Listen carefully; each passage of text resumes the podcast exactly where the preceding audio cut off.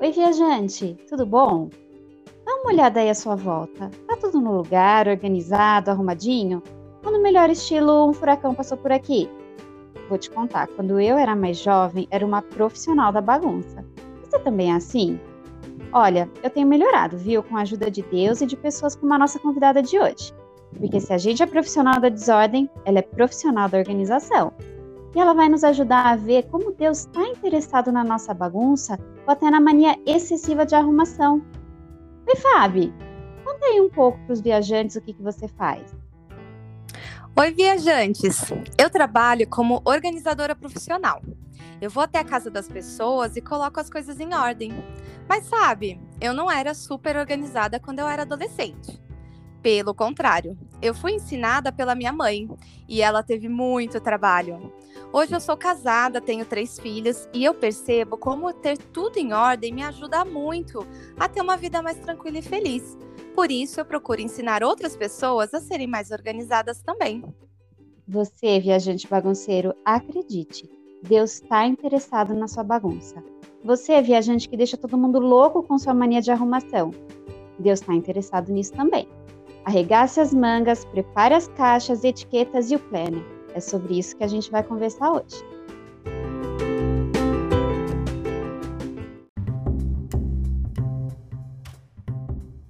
Fábio, eu quero começar com o mais importante. Com toda coisa acontecendo no mundo, Deus está mesmo preocupado com a minha bagunça aqui no meu quarto, que é um ponto tão insignificante do universo?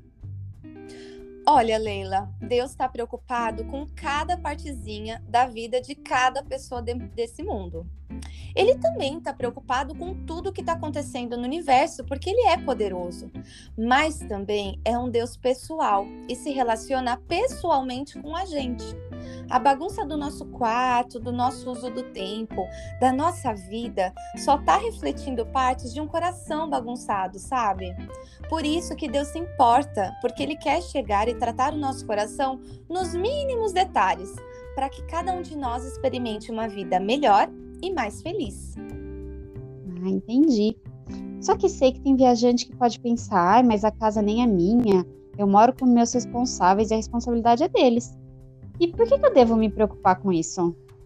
Tem um princípio na Bíblia que fala para sermos bons mordomos ou cuidadores daquilo que temos. Esse princípio pode ser aplicado em várias áreas, inclusive na forma como eu cuido daquilo que eu tenho dentro de casa. Mesmo que você não seja o dono da casa, tem algumas coisas ou partes dela sob a sua responsabilidade, não é mesmo? E disso você precisa cuidar muito bem, porque um dia terá que prestar contas disso a Deus. E tem mais um princípio importante. Nós devemos servir as pessoas que conhecemos em amor, ajudar, participar do cuidado da casa, ensinar como organizar e manter alguma limpeza que o outro já fez. Tudo isso é uma forma de servir aos outros.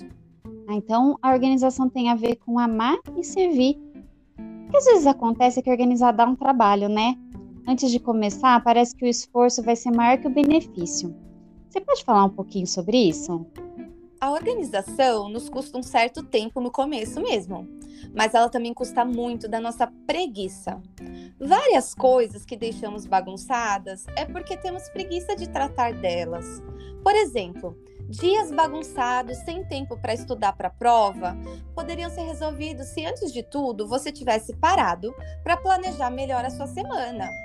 O armário bagunçado é porque você teve preguiça de guardar a roupa no lugar certo. E por aí vai. Então, ter uma vida mais organizada nos custa alguma coisa sim. Mas os benefícios, ah, eles são muito maiores. O primeiro e mais importante, você vai agradar a Deus por se preocupar de viver como Ele planejou. Você vai ter uma vida mais tranquila, vai saber melhor os planos futuros, suas coisas ser vão ser muito mais bem cuidadas e vão durar mais. Isso significa que você vai gastar menos dinheiro à toa. E também, uma vida mais organizada nos dá mais tempo para fazer coisas importantes. Olha só, se você uma vez arrumou bem seu armário e daí no dia a dia você guarda a roupa no lugar certo, em vez de jogar em qualquer canto ou enrolar todas juntas, Você não vai perder aquela manhã de sábado, quando a sua mãe entrou no quarto, viu o caos que estava e te mandou ficar em casa para colocar tudo em ordem. E isso te custou muitas horas. Você vai ter as coisas em ordem e vai ter mais tempo para fazer coisas muito mais importantes. Nossa, é verdade, né? O saldo com certeza é positivo. E talvez não seja tão comum, mas pode acontecer de a pessoa ser tão organizada que dificulta a convivência e perde a paciência muito fácil com os outros. Não sai daí, viajante. A Fábio já vai nos contar se a mania de organização também pode ser um problema.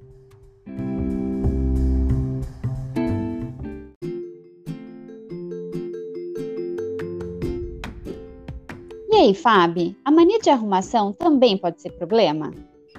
Esses dois extremos, da bagunça descuidada e da arrumação exagerada, eles não são sadios e nem são corretos. Eles são, na verdade, pecados. Como eu falei antes, Deus está preocupado com os nossos corações. E essas coisas revelam que nós estamos colocando nosso amor e nossa esperança em coisas erradas. E chamamos isso de ídolos. Quando a gente percebe, a gente precisa mudar o nosso coração e ver como Deus preparou que a gente vivesse bem. Se você é uma dessas pessoas que ama tanto a organização, que não deixa as outras pessoas viverem bem porque elas podem desarrumar alguma coisa, lembre-se do princípio de Deus, de que você deve ser um bom cuidador, mas não colocar as coisas no pedestal da sua vida.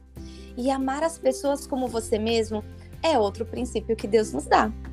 Hum, entendi, Fabi. Equilíbrio é a chave, certo?